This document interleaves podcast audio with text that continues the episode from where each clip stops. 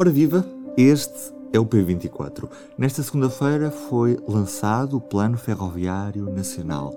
Mais comboios, menos carros, menos caminhões.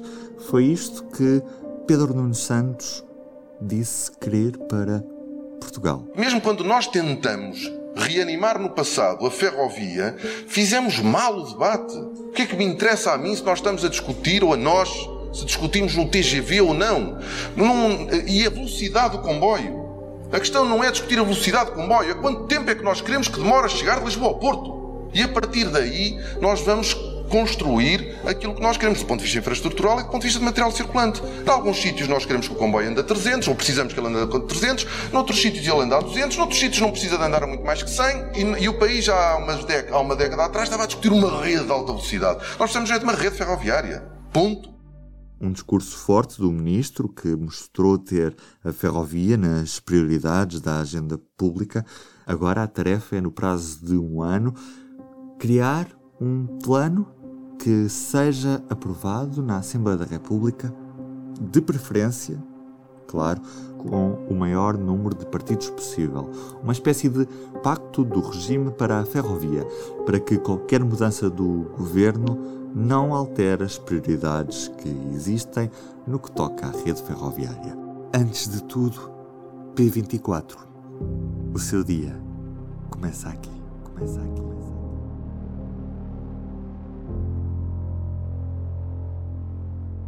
Naquelas duas décadas em que se fizeram milhares de quilómetros de autoestradas em Portugal, elas quase que apareceram do nada, com quase nenhuma discussão e considerava-se sempre como um bem, como um valor, como um bem, que a autoestrada fosse, de, de, não, não importa de que destino, de qual a origem para qualquer destino. Uma autoestrada estava sempre bem, estava sempre bem. Era o progresso. Rasgaram-se montanhas, fizeram-se pontes, fizeram-se túneis, ninguém questionou nada. Mas quando se fala numa nova linha de caminho de ferro, o debate é tão empolgado, toda a gente discute ferrovia, toda a gente acorda e desacorda, porque de facto parece que a ferrovia apaixona as pessoas. É, mas depois não se faz nada. No entanto, com a rodovia, foi tudo tão pacífico que de repente nós vimos as autostradas a nascerem por todo o lado e ninguém nunca pôs nada em causa. Neste P24 ouvimos um excerto do episódio especial do Sobre Carris, que já pode ouvir na íntegra nas plataformas habituais de podcast. Carlos Cipriano, jornalista do Público, e Diogo Ferreira Nunes, do Dinheiro Vivo, falam sobre esta sessão de lançamento. Vamos começar com o Diogo Ferreira Nunes. Eu gostei sobretudo da mistura de paixão pela ferrovia com racionalidade, ou seja, não é para andar a construir linhas a torto e a direito, mas há um pensamento crítico, há, um pens há uma base para se construírem linhas. Eu vou pegar aqui, por exemplo, na, numa referência com o Frederico Francisco, que é o coordenador do grupo de trabalho que vai definir o plano, que tem a ver com a questão de a construção de linhas, por si só, continuar a ter emissões poluentes por causa dos materiais que envolve e dos meios que são necessários para construir. E depois, para que a linha do comboio consiga retirar os carros e os outros meios de transportes, ainda demoram vários anos, é um, é, tem que ser a muito longo prazo. Então, per si, a linha não, não resolve tudo, é, é preciso pensar a, a, longo prazo. E este exemplo que o Frederico Francisco deu foi muito, muito pertinente.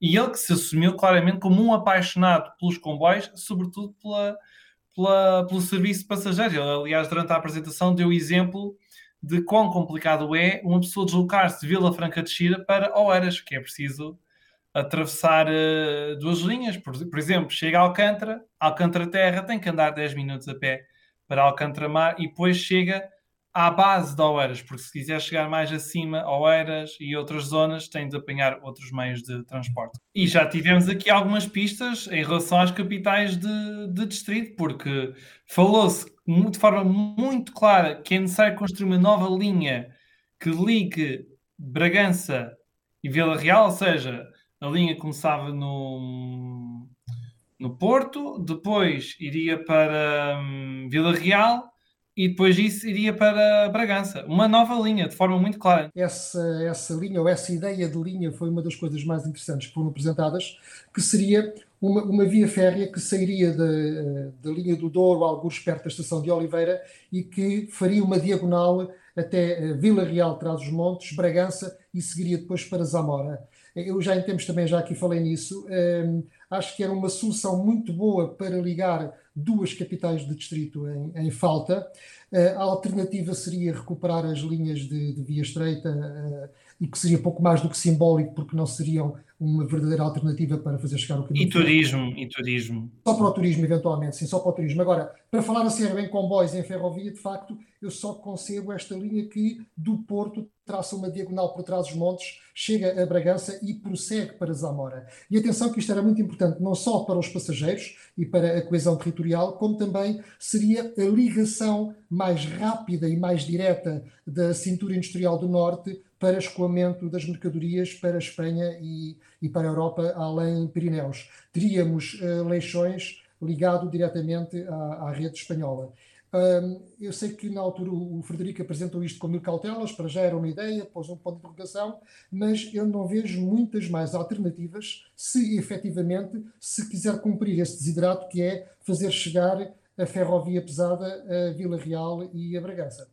Mas há mais, não te esqueçamos de Viseu, porque uma das ideias também falada é outra vez, terceira vez, terceira. que se tenta Aveiro Mangualde. Mas, Mas acredita-se que vai ser a terceira. Exatamente, parece que a terceira é de vez, porque há agora um argumento novo, não é? Que poderá fazer com que uh, Bruxelas, desta vez, aceite uh, financiar essa linha. É que a, a haver linha de alta velocidade Lisboa-Porto, essa linha vai potenciar essa saída, algures em Aveiro, para, para Viseu, Mangualde e Espanha. E, portanto, já cria massa crítica para alimentar essa linha horizontal que até agora não teve uma TIR, uma taxa interna de rentabilidade considerada válida para que se financiasse esse projeto. E, se e calhar, dá para ir a Salamanca e a Madrid? Exatamente, graças à, à linha Lisboa-Porto, eh, é possível que eh, se potencie essa linha e ela passe a ser considerada eh, passa a ser aceite como, como tendo financiamento comunitário. Portanto, Porque ficamos já com o problema de Viseu, Bragança e, e, e, Vila Real resolvidos, não é? Portanto, em termos de capitais de distrito. Temos ainda Porto Alegre, que é aqui um meio termo. Porto Alegre tem estação, mas fica a 11 km da, da localidade. Não sei até que ponto é que valeria a pena fazer uma, uma variante à linha do leste para servir a cidade de Porto Alegre, mas em termos de capitais de distrito ficaríamos arrumados. Certo é que este plano, no final de todo este processo de auscultação das regiões, em que vai haver uh, sessões por regiões, pelas cinco, cinco sessões regionais, e, e em que vão ser auscultados autarcas e as CCDRs e, e as populações também, uh, no final de todo este plano será, isto será aprovado pelo Conselho de Ministros e depois e também pela Assembleia da República e será de certa forma transformado em letra de lei, ou seja, independentemente de eventuais alterações no governo no futuro, há uma diretiva a seguir no, no futuro para os caminhos de ferro em Portugal. Isto é de certa Embora forma. Embora com pequenos ajustes. Admitem-se pequenos ajustes ao longo do, do, dos anos. Claro, mas é de certa forma eh, uma mudança grande de paradigma face aos planos ferroviários que não podem ser chamados assim, mas que existiram até agora. Eram não? executivos, basicamente. Eram executivos, era um mero poder executivo. Aqui o poder executivo vai definindo, mas no final quem tem palavra é a Assembleia. E isto vai ser muito interessante, porque até na própria a, apresentação o ministro chamou e até prestou uma pequeníssima simbólica homenagem ao Partido Comunista e ao Partido Ecologista aos Verdes, que por acaso estavam representados no, no LNEC pela dirigente nacional Manuela Cunha, e o ministro lembrou-se de que estes partidos, nos últimos anos, têm apresentado sucessivos planos ferroviários. Desculpa, Ora, Diogo, com a atual para sermos justos, Diogo, o Bloco de Esquerda também apresentou um plano ferroviário. Sim, mas não estava representado no, no LNEC, é isso que chamava a atenção. E com a atual configuração parlamentar e com os conhecimentos que Pedro Nuno Santos tem acumulado ao longo dos últimos anos, desde o governo de António Costa, não seria de, de despiciando considerar que isto poderia ser perfeitamente aprovado à esquerda. Bastava, por exemplo, ter uh, eh, PS, uh, PCP e PEV a votarem favoravelmente o plano. Mas, Diogo, não é de todo desejável que isto só seja aprovado à esquerda, como não seria também desejável que só fosse aprovado à direita, não é? O ideal aqui, e o discurso do ministro apontou nesse sentido, era que fosse aprovado, uh, idealmente, por unanimidade, que houvesse uma espécie de pacto de regime em que toda a gente dissesse isto foi um plano debatido, discutido, arranjou-se um consenso, este é o documento que nos vai orientar nas próximas décadas no que diz respeito aos investimentos na ferrovia. E isso seria de facto ideal, e foi uma das coisas que foi referido por várias pessoas, entre elas o próprio presidente da Medway, o Carlos Vasconcelos, que diz que eh, o Plano Ferroviário Nacional não deve existir se não tiver um amplo consenso nacional. E, portanto, eh, isto eh, diz tudo. Ou há um grande consenso, ou então isto não tem pernas para andar. Daí a importância deste momento do lançamento e a importância da forma como isto vai ser debatido e discutido para que toda a sociedade se reveja no resultado final deste trabalho. Já agora, o Plano Ferroviário Nacional está aberto a contributos. Pode submeter o seu em pfn.gov.pt barra contributos. Desculpa, não é sempre alguém, são sempre os mesmos. Sim, Desculpa interromper-te, mas acho que há para aí um segredo que tu revelaste, não foi? Ainda temos um problema de bitola em Portugal? Temos é o problema destes bitoleiros. Sobre Carris. Conversas de Bitola Alta, com Carlos Cipriano, Diogo Ferreira Nunes e Ruben Martins. Subscreva no iTunes, Spotify ou na sua aplicação para podcasts. Portanto, isto com um bocadinho de sorte lá para 2022. Eu sou o Ruben Martins. Não se esqueça que pode ouvir o Sobre Carris de forma completa nas aplicações para podcast ou mesmo na aplicação do público. Da minha parte é tudo por hoje. Resta-me desejar-lhe um bom dia. Até amanhã. O público fica no ouvido.